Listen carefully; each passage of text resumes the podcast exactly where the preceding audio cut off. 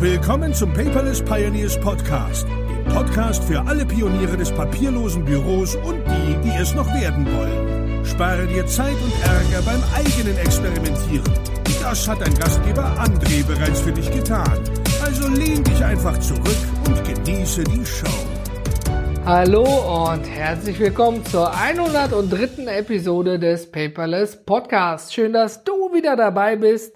Und heute möchte ich mit dir über Perspektiven sprechen und warum es nötig ist, manchmal einfach einen Schritt zurückzugehen und innezuhalten. Dazu muss ich im Voraus erwähnen, dass mir persönlich und mir in der Unternehmerschaft ganz groß Folgendes hilft und das möchte ich auch gerne an dich weitergeben. Du kannst es für dein Unternehmen nutzen, den Trick dahinter oder auch für dein Privatleben. Und zwar ist es ja häufig so, dass wenn wir ein Problem haben oder irgendwo feststecken, ist jetzt völlig egal, wobei, ob der Rasenmäher nicht funktioniert, ob die Excel-Tabelle nicht sich speichern lässt, ja, oder völlig egal, irgendwas. Irgendwas funktioniert nicht. Und du sitzt da schon seit mehreren Minuten dran und kriegst das Problem nicht gelöst. Langsam wirst du nervös, es wird unangenehm, du fängst vielleicht an zu schwitzen und denkst dir, so ein Mist kann doch gar nicht sein, ist doch so eine einfache Sache, ich will nur Rasen mähen und der blöde Rasenmäher funktioniert einfach nicht. Und ganz häufig ist es so, dass wenn man in so eine Stresssituation kommt, dann wird ja auch Adrenalin ausgeschüttet. Das heißt, die Pupillen erweitern sich. Der Körper geht in diese, äh, in eine Art Notfallmodus, will ich mal sagen. Es könnte gleich was passieren. Ja, der Blutdruck wird erhöht, der Herzschlag erhöht sich und dann fängt man auch an zu schwitzen übrigens. Ist es dann so, dass du dich ärgerst? Also mir wird es zumindest so gehen. Wenn ich gerade angefangen habe, Rasen zu mähen, habe die Hälfte gemacht und jetzt plötzlich funktioniert der Rasenmäher nicht. Dann fängt man an, der Logik zufolge gewisse Dinge abzuarbeiten. Ist das Stromkabel drin oder ist Benzin aufgefüllt? Ist die Sicherung vielleicht rausgeflogen? Ist ein Kabel vielleicht locker? Man geht also ein Programm durch, was man vielleicht schon mal irgendwo mitgemacht hat oder was einem vielleicht auch antrainiert wurde. Bei einer Excel-Tabelle funktioniert das Speichern nicht. Naja, bin ich überhaupt angemeldet? Habe ich den richtigen Ort zum Speichern ausgewählt? Und du merkst, ich kann das in die Ewigkeiten weitertreiben. Aber manchmal klappen auch diese bereits in Erfahrung gebrachten Lösungsansätze nicht oder vielleicht die antrainierten Lösungsansätze nicht. Das ist in meiner vorherigen Ausbildung im Rettungsdienst ganz häufig der Fall. Man hat Leitfäden, man hat Routinen, woran man sich halten soll. Man hat gewisse Standards, die die Arbeit ermöglichen und ein schnelles, zügiges Handeln damit auch voraussetzen können. Aber manchmal ist es so, du kommst an einen Fall dran und es funktioniert gar nichts. Alles, was du versuchst, was du kennst, was gerade noch funktioniert hat, klappt irgendwie nicht. Und da hat mir mein Ausbilder damals ganz klar eingebläut, André, manchmal bedarf es einer neuen Perspektive, um eine Situation neu aufnehmen zu können. Damit das funktioniert, gehe einfach, wenn es dir möglich ist, mal einen Schritt zurück.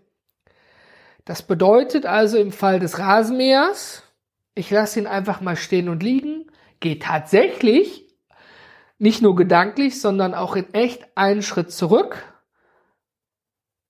gehe in mich und überlege kurz, Moment, was habe ich schon getan? Ich habe geschaut, ob Benzin drin ist, ob das Kabel drin ist, ob das Kabel angeschlossen ist. Ja, er lief doch gerade noch. Das heißt, man geht in Gedanken nochmal in Ruhe alle Punkte durch. Dadurch, dass man auch tatsächlich einen Schritt zurückkommt, ja, ergeben sich dann auch plötzlich, wie, der, wie ich es gerade schon erwähnt habe, eine andere Perspektive. Zum Beispiel konnte ich dann feststellen, verdammt, da ist irgendwas am Boden, ich bin wahrscheinlich gerade irgendwo drüber gefahren und der Rasenmäher hat aus Sicherheitsgründen gestoppt. Das heißt, da steckt vielleicht irgendwas drin. Ja? Und das war mir dann in diesem Beispiel nur möglich, weil ich einfach mal einen Schritt zurückgegangen bin, um mich gedanklich von der Situation zu lösen, ein Reset zu machen und von neu zu starten. Bleiben wir bei der Exit-Tabelle. Ja, lass die Exit-Tabelle da, wo sie ist. Steh auf, geh einen Schritt zurück, überlege nochmal neu. Ja, die Technik ist ja manchmal verflucht. Hol dir zur Not auch gerne einen Kaffee, setz dich da nochmal dran. Das klappt natürlich nicht immer, aber es hilft ungemein. Es hilft auch im Persönlichen und in Gesprächen. Wenn du dich mit jemandem unterhältst und du eine andere Meinung als dein Gegenüber hast, ist es ja häufig so, dass man automatisch darin verfällt, das Gegenüber hat die falsche Meinung. Wobei es dabei eigentlich gar nicht ein richtig und falsch gibt, sondern jeder hat einfach eine andere Meinung zu einem Thema. Und da hilft es manchmal auch in Gesprächen, zum Beispiel, ich nehme mal jetzt meine Frau, ja, ist ja häufig so, dass Männlein und Weiblein unterschiedliche Meinungen haben, dass ich dann einen Schritt zurücktrete, kurz still bleibe und überlege, wie denkt sie denn darüber und warum sehe ich das anders? Also die Situation einfach nochmal neu aufnehmen. Das klappt auch nicht immer, aber es hilft ungemein. Es ist also hier keine Allheilmittellösung. Für einen persönlich, also in meiner Person betreffend, klappt das super. Schritt zurück, überlegen, was ist anders an der Situation? Ich nehme eine ganz neue Perspektive auf und vielleicht kann ich so einen anderen Lösungsansatz finden. Das steckt dahinter. Ja, dass man sich sozusagen nicht festfährt, ja, sondern einfach nochmal mit klaren Gedanken da dran geht. Das ist eine Technik. Ich habe aber noch eine andere Technik gelernt, die sich super auf Teams anwenden lässt. Je nachdem, was man eben beruflich macht, ist man auch in einem Team eingebunden, ja.